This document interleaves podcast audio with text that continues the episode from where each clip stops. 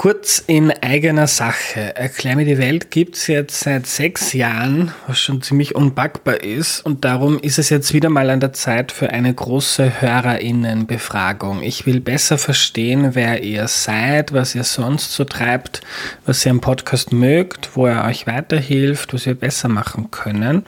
Also wenn ihr immer wieder Erklär mir die Welt hört, dann nehmt euch bitte fünf oder vielleicht auch zehn Minuten Zeit auf erklärmir.at slash Umfrage, um einen eurer Lieblingspodcasts in der Zukunft noch besser zu machen. Wenn du mitmachst, erhöhst du die Chance, dass der Podcast in der Zukunft noch mehr auf Dinge eingeht, die dich interessieren. Und du kriegst im Austausch meine ewige Dankbarkeit und ein zukunftsfittes Erklär mir die Welt, das sich auf die nächsten sechs, zwölf oder hundert Jahre gut einstellen kann. Jetzt auf erklärmir.at slash Umfrage gehen. Vielen, vielen Dank.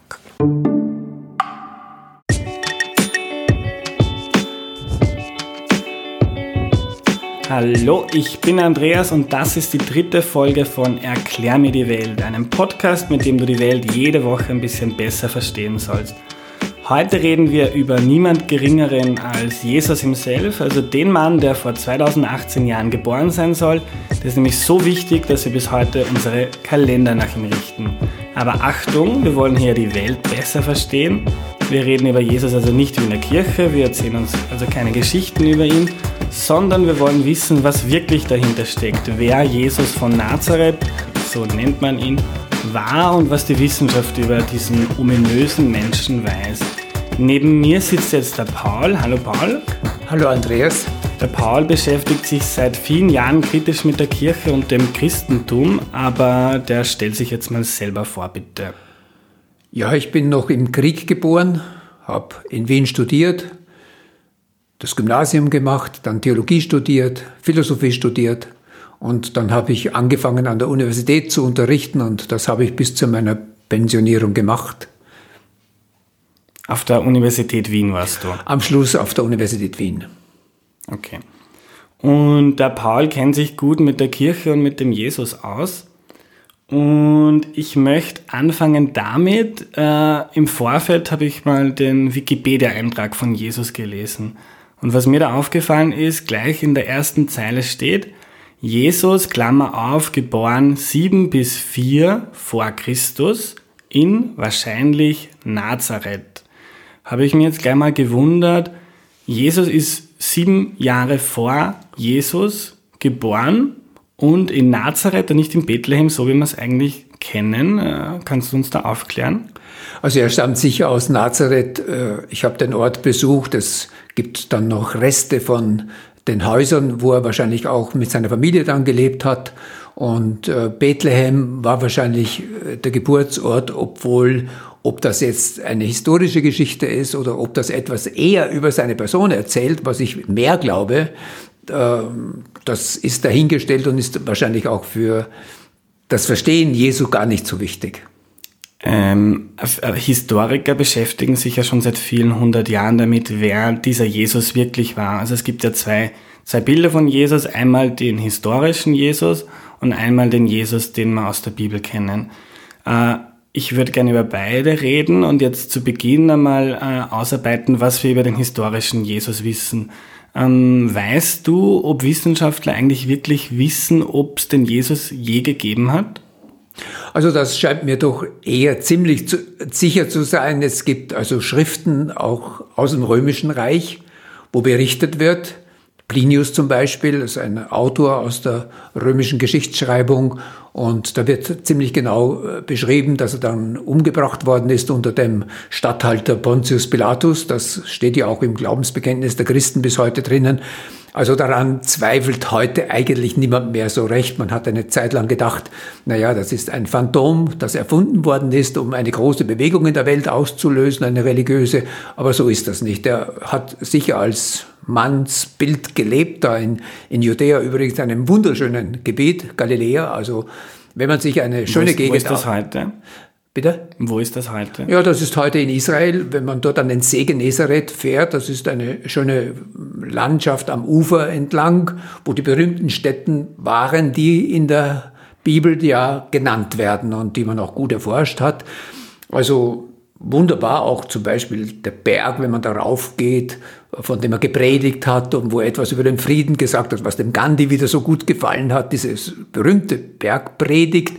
Und wenn man da ins Land hinunterschaut und den See vor sich sieht, man kann sich schon vorstellen, dass da viele Leute im Gras saßen und zugehört haben. Er war halt so ein Wanderprediger.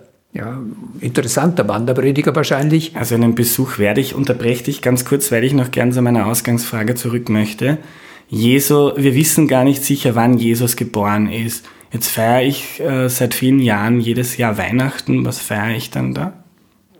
Ja, man, man feiert, dass äh, die Christen dann, wenn sie das rückblickend angeschaut haben, gesagt haben, da beginnt ein interessantes Leben von einem, der mit der Weltgeschichte irgendwas zu tun hat, was man ja bis heute sieht, dass er ja in allen Kontinenten Nachfolger gefunden hat, die auch manchmal sogar so überzeugt waren, dass sie gesagt haben, lieber sterbe ich, als ich gebe meinen Glauben an diesen Jesus von Nazareth auf. Das ist ziemlich gewichtig. Das sind die alten Dissidenten. Heute hat man andere Dissidenten im Kommunismus und in anderen Diktaturen, aber die, die Christen haben von Anfang an zu den verfolgten Dissidenten gehört.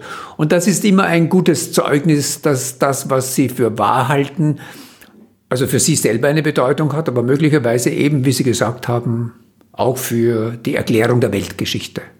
Aber wir wissen nicht, dass Jesus am 24.12. geboren ist. Das ist also eine kleine Geschichte. Ja, und es wird ja das Weihnachtsfest nach christlichen Traditionen auch unterschiedlich gefeiert. Die Orthodoxen sind dann immer später dran. Äh, man weiß eher, wann er gestorben ist, als wenn er geboren ist.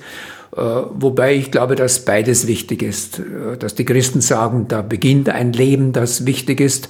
Und das machen wir heute bei großen Leuten ja auch so. Wenn wir sie vorstellen, dann sagen sie, wo ist er geboren, wo kommt er her, äh, wer ist seine Mischproche, aus welchen Umgebungen kommt er und was ist aus ihm geworden und wie ist er das geworden. Und man weiß ja auch dann lange Zeit nichts von seinem persönlichen Leben, erst bis er dann einmal als Knabe abhaut von den Eltern und dann bei den äh, Diskutierenden auftaucht da in dem Tempel und ihnen irgendwie so ganz wiff erscheint. Also Bleiben wir kurz bei den Eltern. Ähm, ja. Was weiß man, was weiß die Wissenschaft über, über die Familie von Jesus? Ja, das ist ziemlich sicher, dass äh, seine Mutter die Maria ist und, und dass der Josef mit seiner Erziehung etwas zu tun hat, dass er wahrscheinlich bei Josef auch das Handwerk gelernt hat, also ein, ein Tischlermeister war der Josef, so dass er auch einigermaßen, heute würde man sagen, bürgerlich in einfachen Verhältnissen groß werden konnte. Und die Maria, das ist ja diese berühmte Jungfrau Maria. Was ist da eigentlich dran? Die Bibel sagt ja, der, der Jesus ist von einer Jungfrau geboren worden. Also die Theologie, die ich dann später studiert habe, die sagt, da ist, das ist nicht biologisch interessant, sondern dass hier, so erklärt man das dann nachher, äh, gleichsam in der Verbindung zwischen einem Menschen und, und dem Handeln Gottes da in der Geschichte was Neues passiert. Und das hat man dann so mit dem Heiligen Geist in Verbindung gebracht und gesagt, ja gut, der göttliche Anteil, äh, dass der Gott jetzt irgendwas macht mit seiner Weltgeschichte, die er geschaffen hat, und dass er da vorankommt, das äh, hat man dann eingekleidet in diese Erzählung von der Jungfräulichkeit Mariens, um eben diese zwei Ströme zusammenfließen zu lassen in der Entstehung Jesu. Was das biologisch ist, das kann wahrscheinlich niemand rekonstruieren. Und du meinst, das ist jetzt auch gar nicht so wichtig, dass da jedes einzelne Detail äh, stimmt, was da drinnen steht, sondern man, man darf es nicht wortwörtlich sehen, was in der Bibel steht. Ja, man weiß heute aus der Auslegungsgeschichte, wenn, wenn die sogenannten Bibelwissenschaften sich sozusagen mit der Bibel beschäftigen, dann vergleichen sie das mit den anderen Geschichten der Kaiser und der Pharaonen und sie merken, dass da ähnliche Geschichten erzählt werden. Und so könnte man sich vorstellen, dass dann die Evangelisten, die dann die äh, Schriften niedergeschrieben haben, dann gesagt haben, aha, um die Bedeutung dieser Geburt herauszukehren, greifen wir auf solche Elemente aus anderen Erzählungen zurück. Das ist ziemlich wahrscheinlich und darum sind ja auch diese Kindheitsgeschichten äh, relativ einmalig und niemand liest sie als historische Geschichten, sondern als eine Geschichte, dass die Leute gesagt haben, ah, ein interessanter Typ, denn da muss man gute Geschichten dazu erzählen, um seine Besonderheit hervorzukehren. Tut aber dann dem, was er dann nachher gemacht hat und wofür er steht, eigentlich keinen Abbruch. Äh, du hast vorher schon gesagt, Jesus war ein Wanderprediger. Äh, kannst du uns erklären, was das ist? Naja, er ist dann von Ort zu Ort gezogen, manchmal auch in den Synagogen, die kann man heute noch besichtigen, in denen, wo er dann, wie man sagt, gepredigt hat. Da sind halt die Leute hingegangen, die frommen Juden, und er hat ihnen angefangen zu erzählen, was er für ein Bild von Gott hat. Das war ihm das Wichtigste. Aber es war dann ein Bild von Gott, das für den Menschen eigentlich wohlwollend war und wo er erzählt hat, dass der Gott nicht einer ist, der Gesetze verlangt, sondern dem es daran gelegen ist, dass das menschliche Leben nicht zerstört wird und kaputt gemacht wird. Und so ist er dann zu denen gegangen, wo das aber in der damaligen Gesellschaft kaputt gemacht worden ist. Er ist ja buchstäblich in die schlechte Gesellschaft gegangen, also zu den äh, Kranken, die man hinausgesetzt hat. Man hat zum Beispiel Grande, was ist eine Grande? Kranken. Also den Kranken. Ja. Er hat zum Beispiel einem, äh, einem Aussätzigen, die Aussätzigen, die waren damals so gefährlich, weil sie ansteckend waren, hat man dann aus der Gemeinschaft hinausgeschmissen. Ja, und die mussten dann vor den, den Ortschaften leben und ihr Leben fristen. Und dann hat er gesagt, das, ist, das kann man nicht so machen, auch wenn es medizinisch notwendig war. Und er ist dann mit diesen zusammengetroffen, obwohl das ganz gegen das Gesetz war. Also Jesus war auch ja, buchstäblich ein Gesetzesbrecher dessen, was damals vorgeschrieben war. Und dann hat er Menschen geheilt und hat gesagt, ich möchte, dass ihr wieder mitlebt mit uns. Er hat auch die Sünder hereingeholt. Und das hat natürlich die religiöse Behörde entsetzlich geärgert, weil die gedacht haben, wenn der Gott ein Gott des Gesetzes ist und der hält sich nicht daran, ja, der bricht dauernd unsere heiligsten Gesetze, weil er zum Beispiel demonstrativ alle diese Heilungen, äh, diese Wundertätigkeiten, wie man in der Bibel lesen kann, ausgerechnet am, am, Sabbat, am heiligen Tag, wo man nichts tun durfte, hat er geheilt. Und er hat gesagt, jetzt hättest du ja, lieber Mann, sagen die Pharisäer dann, jetzt hättest du sechs Tage, du könntest jeden dieser sechs Tage nützen, um die Leute gesund zu machen. Warum machst du das einfach am, am Schabbat? Ja? Und er hat ihnen immer gesagt, ihr müsst einfach dadurch lernen, für was für einen Gott ich einstehe. Für einen, der nicht das, der, der das gar nicht haben will, dass das Leben umkommt, sondern dass es aufkommt, wenn man das ein bisschen so äh, vereinfacht sagen kann, dass die Menschen wieder ins Leben zurückgeliebt und geheilt werden. Und das war eigentlich seine Provokation, dass er den Leuten zu sagen, das wären jetzt die Theologen von damals, das wären die Bischöfe von damals gewesen, denen hat er gesagt, ihr habt ein falsches Gottesbild. Ähm, das stimmt nicht, was ihr da von Gott, von Gott redet. Kannst du uns mal ein bisschen einen Hintergrund erzählen? Äh, Jesus ist im Römischen Reich aufgewachsen und war Jude. Also er hat dann auch ein Problem gehabt mit der Art und Weise, wie die Religion damals gelebt worden ist. Naja, er hat die, das Alte Testament sehr gut gekannt, er war eingelesen, er hat offensichtlich auch in seiner Familie das schon gelernt, wie man als Jude gläubig lebt. Ja? Und ist deswegen auch immer am, am, am Pessachfest, das ist also das Fest, wo die Juden gefeiert haben, dass sie aus der Sklaverei in Ägypten befreit worden sind. Das haben sie jährlich gefeiert, also auch in den Tempel gegangen, um äh, sozusagen dieses Osterlamm zu essen. Das kennen wir ja heute auch noch von unseren Ostergebräuchen. Und da ist er hingegangen und hat dann äh, sozusagen sich am Lobpreis Gottes für diese Befreiung der Welt beteiligt. Und er war ein gläubiger Jude, aber er hat das tiefer verstanden, als dass man dann nur äh, gesetzlich dass die Religion leben musste. Also die haben genaue Vorschriften gehabt, wie man sich die Hände waschen muss. Was ist, wenn eine Frau ihre Blutung hatte, dann war sie unrein, dann musste wieder gereinigt werden und so. Und der Jesus hat gesagt, das macht alles keinen Sinn. Das muss man, wenn man Gott versteht, nicht so äh, pinkelig genau machen und es hilft dir auch nichts, weil du musst dein Herz beschneiden und nicht deinen Körper beschneiden, hat er immer gesagt. Du musst äh, dein Herz verändern und nicht von außen her was verändern. Und dann haben sie Reinigungsvorschriften gehabt und, und Essensvorschriften. Hat er gesagt, nein, Essen ist es auch nicht, sondern das, was aus dir herauskommt, ist das Böse, nicht was du hinein isst in dich. Also er war da schon ein wirklicher Provokateur und Revolutionär, aber das eigentliche, was ihm am Herzen gelegen ist, dass er gesagt hat, Leute, spaltet nicht die Gesellschaft und schon gar nicht im Namen Gottes, treibt nicht Leute raus, sondern holt sie rein in das Zusammenleben und dafür stehe ich. Gott ist einer, der zusammenhält und nicht auseinandertreibt und spaltet. Es ist ja ganz interessant, dass Jesus quasi ein Revolutionärer war, ein sehr progressiver für die damalige Zeit. ist jetzt nicht das Erste, was mir einfallen würde, wenn ich an die Leute denke, die sich heute auf Jesus berufen. Sind ja oft, also wenn ich mir die Kirche anschaue, dann äh, gibt es in der katholischen Kirche noch immer keine Frauen, die Pfarrerin werden dürfen. Äh, die Kirche stellt sich oft gegen die Abtreibung. Ist jetzt irgendwie nicht das Progressivste, das mir einfällt. Wie passt das eigentlich zusammen?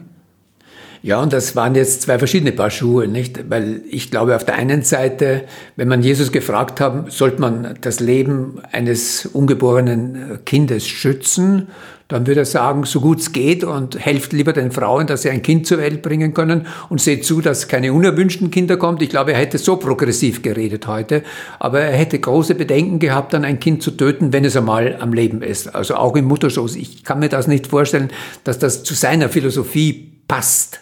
Auf der anderen Seite mit den Frauen, da war er wieder vollkommen revolutionär, weil die Frauen damals ja nichts gezählt haben. Und er hat immer gesagt, aha, okay, und das ist ja das, eine der schönsten Geschichten, die da erzählt werden. Also dann nach dem Tod äh, dann sich wieder als Lebendiger zeigt. Dann hat er sich nicht zuerst den Männern gezeigt, mit denen er drei Jahre durch das Land gezogen ist, sondern hat sich zuerst einer Frau gezeigt. Und er hat gesagt, Dir wird die wichtigste Nachricht des Evangeliums anvertraut. Du bist eigentlich die, die Urträgerin des christlich, der christlichen Botschaft, ja, die Maria von Magdala, von der man auch sagt, dass er ein sehr nahes Verhältnis zu ihr hatte. Und ihr gibt er die Nachricht und sagt, geht zu den Aposteln und erzähl ihnen davon. Und es ist spannend dann zu lesen, dass die Apostel sagen, das ist ein Geschwätz, Frauengeschwätz, die Frauen, wie können die so eine wichtige Nachricht uns bringen? Nicht? Und Jesus aber sagt, nein, wir brauchen die Frauen in der Kirche und ich glaube, es ist einfach nur noch eine Frage der Zeit, bis auch die katholische Kirche begreift, dass äh, Frauen diese Aufgabe auch amtlich übernehmen können. Ich habe da überhaupt keine Probleme. Es gibt ja auch viele, die in der Heiligen Schrift das studiert haben und sagen, nein, nein, das ist eine Tradition, aber nicht eine Tradition, die für immer so bleiben wird. Also da bist du auch der Meinung, dass sich die Kirche ein bisschen weiterentwickeln sollte? Ja, wir haben ja schon von Anfang an zwei andere Diskriminierungen gehabt. Also die erste Diskriminierung war das Verhältnis Juden und Heiden. Ja. Und da gab es ein eigenes was, Konzil. Was sind, was sind Heiden? Die Heiden, das Heiden, die waren die, die sozusagen anderen Religionen angehängt haben und, und, und im heidnischen, heidnischen Bereich. Das Wort, das ist lustig, weil das eigentlich heißt die Pagani, die die Landbevölkerung, das war in der Stadt waren die Gläubigen und auf dem Land waren die, die halt so Götter verehrt haben und die Naturkräfte verehrt haben. Und, und da war eine Spannung und dann war ein großer Streit, wie kann jemand der kein Jude ist, Christ werden. Und man hat immer gedacht, du musst zuerst Jude werden, dann kannst du Christ werden. Und der Paulus, der Apostel, hat gesagt, nee, nee, das, das passt nicht jetzt zur Tradition des Christentums. Und jetzt hat man das abgebaut, die Diskriminierung zwischen Juden und, und Griechen. Und dann hat man ja noch die große Diskriminierung lange gehabt zwischen den Sklaven und den Freien. Das hat 1600 Jahre gedauert bis das Christentum endlich gesagt hat, Sklaverei ist ganz wider die Absichten Gottes. Es gibt nur freie Menschen, es gibt überhaupt keine Sklaverei. Ja, die ist theologisch nicht haltbar. Da haben wir 1600 gebraucht. Und am dritten, der Unterschied zwischen Männern und Frauen, da arbeiten wir gerade noch dran in der katholischen Kirche. Und ich hoffe, es dauert nicht mehr lange, bis wir auch diese dritte Diskriminierung vom Tisch haben.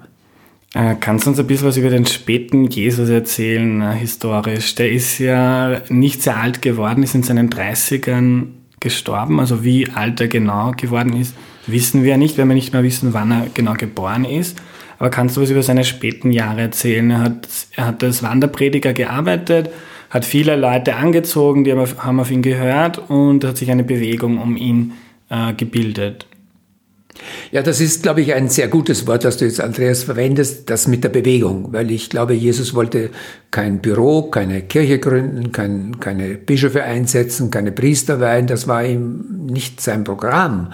Aber er wollte sagen, ich möchte eigentlich von Gott herkommend die Welt menschlicher machen eine Welt, eine Zivilisation der Liebe möchte ich in der Welt haben. Ich möchte nicht Krieg, ich möchte nicht Terror, ich möchte nicht Ungerechtigkeit, ich möchte nicht Krankheit, ich möchte, dass ein bisschen was von, von dem, wozu die Welt erschaffen worden ist, jetzt schon anfängt. Ja, das ist, glaube ich, ein sehr tolles Programm. Er hat immer vom, vom, von Gott her gedacht für die Welt. Er hat gesagt, so wie sie jetzt ausschaut, Da steckt zu viel Unheil drinnen, zu viel Böses, zu viel Krieg, zu viel Terror, zu viel Gewalt, zu viel Gier, zu viel Lüge. Also man kann ja das alles so aufzählen, weil das ja auch heute noch die Welt mehr oder minder regiert. Und er kommt daher und sagt, nein, da hat man ein Volk, das Israel ist, das sollte eigentlich schon eine Alternative sein zu diesen dunklen Geschichten in der Welt. Und dann hat er gemerkt, das schafft Israel nicht. Die haben sich also zurückgezogen auf äh, schöne religiöse Gebräuche, aber sie haben aufgehört, die Gerechtigkeit zu tun, den, den Krieg zu vermeiden, äh, die Lüge zu vermeiden. Und hat gesagt, nee, da muss ich jetzt wieder mit zwölf Leuten, die für die zwölf Stämme Israels stehen, mache ich einen neuen Anfang. Und hat gedacht, die erziehe ich jetzt, indem ich ihnen nicht einen Katechismus schreibe, sondern mit dem ich drei Jahre lebe mit denen. Als Katechismus ist wieder, wir haben hier die Regel, keine Fremdwörter und wenn du eines benutzt, Ja, Katechismus ist, ah ja, das verstehen die jungen Leute schon. Ein Katechismus, Jugendkatechismus gibt es ja auch. So. Das ist ein Buch, wo ich drinnen lesen kann, was macht einen Christen aus. Ja? Okay. Das ist so eine Anleitung, eine Gebrauchsanleitung für mhm. gläubiges Leben. Ja? Das ist ein Katechismus. Und die Kirche hat das zusammengeschrieben. Aber der Jesus sagt, es geht nicht übers Papier. Es geht nur, wenn ihr mit mir geht und schaut, was ich mache. Ihr müsst mir auf die Finger schauen. Und ihr müsst zuhören, was ich euch für Geschichten erzähle über Gott. Und das hat er gemacht, drei Jahre lang. Und hat das aber auch in aller Öffentlichkeit getan. Und das ist natürlich in Israel von der Behörde, von der religiösen sehr streng beobachtet worden. Und dann haben die schon gemerkt, der hält ihre Regeln nicht. Und der redet ganz anders über Gott, als sie das machen. Und das hat sie so gestört, dass sie beschlossen haben, ihn umzubringen. Und davon ist viel berichtet in der Heiligen Schrift, dass es dann einen Prozess gegeben hat. Die haben ihn vor Pilatus gezerrt, den römischen Statthalter. Die haben gesagt, der macht sich zum König und das kannst du doch als Prokurator des Kaisers nicht zulassen, den musst du umbringen. Aber sie wollten ihn eigentlich weghaben, weil er sich religiös gestört hat und hatten daraus ein politisches Problem für den Pontius Pilatus, den Statthalter der Römer in Judäa gemacht. Und der war dann so feig, dass er zwar die Wahrheit gesucht hat, so steht in der Bibel drinnen, aber sich in dem Fall nicht geschert hat drum. Der hat sich eigentlich opportunistisch darum gekümmert, dass er keinen Ärger mit dem Kaiser kriegt und hat ihn einfach jetzt heute würden wir sagen, entsorgen lassen, hinrichten lassen. Völlig ungerechtfertigt. Er hat noch die Show abgezogen und hat sich, wie man im Musical Hair ja gut nachlesen kann, dass die jungen Leute ja sehr gerne anschauen. Dann sitzt er dort auf seinem Richterstuhl, lässt sich eine, eine, eine Kanne Wasser bringen, schüttet die über seine Hände und sagt, wasch meine Hände in Unschuld. Ja? Und das war wahrscheinlich eines der spannendsten Passagen in der Geschichte Jesu, dass er dann wirklich misshandelt wird und, und ans Kreuz geschlagen wird und dass sein, seine, seine Geschichte eigentlich schlecht ausgeht. Ja? Er wird umgebracht, schlicht und einfach. Und bis heute ist ja für die Christen das Kreuz das Symbol, weil sie sagen, er hat sich um die gekümmert, die leiden. Ja? Und das Kreuz ist dann ein Zeichen des Leidens, aber die Botschaft der Christen sagt, es war nicht das letzte Wort. Also der Tod war nicht das letzte Wort, sondern er, er zeigt sich denen, mit denen er gelebt hat. Das ist ein ganz schwieriges Wort in der Auslegung der Heiligen Schrift. Das heißt, es, er zeigt sich denen, der war da nicht so anwesend, so wie wir jetzt einander gegenüber sitzen, sondern das war eine tiefe innere Erfahrung, ja, dass der, der da in den Tod gegangen ist, nun ein bisschen losgelöst von Raum und Zeit in einer neuen Art und Weise ist. Mehr kann man darüber nicht sagen. Jesus ist ans Kreuz genagelt worden, ist gestorben und dann, so lernt man es in der Kirche und so steht es in der Bibel, ist er auferstanden. Ähm, ist das wieder so eine Geschichte, die man nicht so wortwörtlich nehmen soll? Oder glauben viele wirklich, dass er in den Himmel auferstanden ist? Naja, das sind dann alles Bebilderung dieser inneren Erfahrung, die die Jünger gehabt haben. Es heißt ja auch, er hat sich gezeigt in der Bibel, nicht? Er ist gesehen worden. Das ist ein großer Unterschied, nicht? Ob ich eine innere Erfahrung habe, wo mir klar wird, da ist was passiert mit dem. Der ist nicht im Tod. Das ist so, wie wenn ich an meine verehrte Großmutter denke, ja, und sage, ist, die, ist, da ist das alles aus mit der? Oder gibt es da eine neue Wirklichkeit, in die sie hinübergegangen ist? Und viele Leute, alle großen Religionen, glauben, dass das der Fall ist, dass der Tod nicht sozusagen das Ende, sondern nur wieder eine neue Geburt hinein in eine neue Form der Existenz ist. Aber nicht so, wie wir jetzt sind, so in Raum und Zeit, sondern in einer ganz anderen Art und Weise, die wir uns überhaupt nicht vorstellen können, wo wir nur wissen, dass sie ist, ja? aber nicht, wie sie ist. Und ich glaube, das ist ganz wichtig, dass wir dann natürlich probiert haben, da Erzählungen zu machen und Geschichten dazu zu erzählen, dass das nicht eine Erfindung ist, sondern dass das für die Menschen, die das bezeugen konnten, so wichtig war, dass sie am Schluss sogar bereit waren, ihr Leben dafür zu geben, als Zeugnis dafür, dass wir nicht eine Geschichte erzählen, sondern dass das wahr ist, was wir erzählen. Also da muss man sich schon lange überlegen, bevor einer sein Leben hingibt für etwas, was er nicht für wahr hält, ist ziemlich unwahrscheinlich. Und darum sind ja die Märtyrer der Kirchengeschichte, so wie die Dissidenten gegen den Kommunismus, das sind die eigentlichen großen Leute in den Systemen. Und, und ich, ich denke, das Christentum lebt von den Märtyrern und nicht von den Priestern, Bischöfen und Kirchenleuten. Die sind alle vergleichsweise dazu sekundär, zweitrangig. Ein kurzer Einwand, äh, es bringen sich auch heutzutage noch sehr viele Leute für eine Überzeugung um, die vielleicht trotzdem nicht der Wahrheit entspricht. Wenn ich in den Nahen Osten schaue, äh, ja. bomben sich viele ja. Leute in die Luft ja. für irgendeinen Blödsinn. Aber ich würde noch gern. Ja, ja, aber das, um einen Satz dazu zu sagen, da sagen unsere Leute heute von der islamischen Theologie an der Wiener Universität, die verraten den Islam. Die leben nicht den Islam, sondern das ist ein Verrat am Islam. Und wenn dann der Hitler später auch auf die SS Gürtel der Leute geschrieben hat, Gott ist mit uns, dann war das eben nicht wahr. Der war nicht mit ihnen, als er die Juden vergast hat. Ich glaube, da muss man Klartext reden als Theologe heute und sagen, man kann Gott für alles missbrauchen, aber dann bringt man ihn nicht äh, sozusagen, ja, dann macht man ihn nicht glaubwürdig, sondern man verrät ihn eigentlich genau genommen. Äh, Paul, du bist ja, du bist ein sehr belesener Wissenschaftler und gleichzeitig Priester. Äh, die jungen Leute wirst du nicht mehr in die Kirche kriegen. Der Zug ist irgendwie abgefahren. Die Kirche ist uncool und altmodisch. Äh, glaubst du, dass man trotzdem im Jahr 2018 als Junger irgendwas davon mitnehmen kann, was da in der Bibel steht oder was uns Jesus vorgelebt hat? Also ich habe in diesem Raum einmal zwei 15-Jährige da gehabt. Die sollte ich auf die Firmung vorbereiten. Und ich habe gesagt, das mit der Kirche, das ist euch weit weg. Aber wenn das Ganze einen Sinn machen soll, was wir jetzt hier besprechen, dann nachher als Vorbereitung auf die Firmung, dann hat das nur einen Sinn, wenn ihr mir sagen könnt, was wollte dieser Jesus eigentlich mit seiner Bewegung, die er ausgelöst hat? Und seid ihr, wenn ihr überzeugt seid, dass das der Welt gut täte, wollt ihr euch da ein bisschen was übernehmen in euer Leben, also anschließen? Ja? Und diese zwei Fragen waren die wichtigsten für mich. Die würde ich auch heute mit jedem jungen Menschen besprechen, dass ich sage, schau mal dein Leben an. Was ist dir wichtig? Wo sind die Kräfte, die die Welt menschlicher machen? Ja? Wo sind jene Kräfte, die auch dem Leben ein bisschen Sinn geben? Weil wenn ich nur sozusagen für mich selber lebe, sagen alle Therapeuten heute, da wirst du krank. Ja? Sondern nur, wenn du dich verausgabst und dich öffnest für andere und zusiehst, dass die Natur nicht kaputt geht, dass die Kinder, auch eure Kinder, dann wieder sozusagen in dieser Welt leben können, die Luft atmen können und so, willst du eine menschlichere Welt. Und dann schau dem Jesus zu, was der dafür für Ratschläge gegeben hat, dass die Mensch, die Menschheit und die Welt ein menschliches Angesicht hat. Das ist, glaube ich, das, was ihm das Allerwichtigste war, weil Gott wollte eine menschliche Welt haben, eine solidarische, eine gerechte Welt und nicht, nicht eine, eine Welt des Krieges und der Zerstörung der Umwelt und, und ein, auch nicht ein, eine Welt der Ungerechtigkeit. Und sage, wenn, wenn du diese Ressourcen in dir spürst, dass dir das auch wichtig ist, dann schau dem Jesus auf die Finger und frag dich selber, ist das eine, eine Anleitung für dich? Kannst du dich daran orientieren? Lernst du da was etwas für dich? Mehr nicht.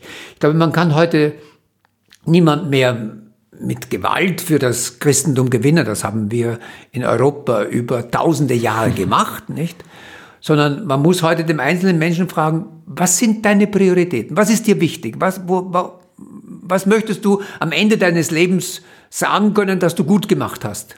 Und wenn du da auf die Bibel, die Bibel aufschlägst und da die Geschichten über Jesus liest, ich glaube, da könntest du in manchen Punkten ganz gut fündig werden. Also ich fasse zusammen, wir haben gelernt, Jesus hat es wirklich gegeben, auch wenn nicht jedes Detail, das in der Bibel steht, über ihn stimmt. Er war ein äh, fortschrittlicher, sozialer, politischer Revolutionär, der was ganz Modernes, auch 2018 modern gemacht hat, eine Bewegung um sich geschaffen, wie man das jetzt vielleicht in Frankreich von Macron kennt. Also hat Leute haben sich gesammelt, um, um gegen Ungerechtigkeiten zu mobilisieren. Und, und das alles nur, weil er an einen Gott geglaubt hat, von dem er glaubt, dass er für ihn und die Welt wichtig ist. Also man kann sich auch 2018 etwas davon mitnehmen. Danke, lieber Paul. Gerne, Andreas. Das war die heutige Folge. Wenn sie dir geholfen hat, die Welt ein bisschen besser zu verstehen, dann freue ich mich, wenn du sie mit einer Freundin oder einem Freund teilst. Cool wäre auch, wenn du den Podcast mit 5 Sternen in iTunes bewertest. Das hilft dabei, dass andere auf ihn aufmerksam werden. Wenn du Feedback hast, dann schreib mir bitte. Ich versuche den Podcast ständig besser zu machen. Du kannst mir über WhatsApp schreiben, über Instagram, Twitter oder Facebook. Wie du mich findest, steht in der Podcast-Beschreibung. Wenn du etwas nicht verstanden hast, dann schreib mir bitte auch und das ist mir besonders wichtig, weil der Sinn des Ganzen ist ja, dass wir alle etwas lernen. Ich freue mich genauso, wenn du Ideen für künftige Themen und Gäste hast. Also wenn es da etwas gibt, das du noch nie wirklich verstanden hast, dann musst du mir jetzt unbedingt schreiben, denn genau das sind die Themen, die wir brauchen. Das war's für heute, bis zum nächsten Mal. Tschüss!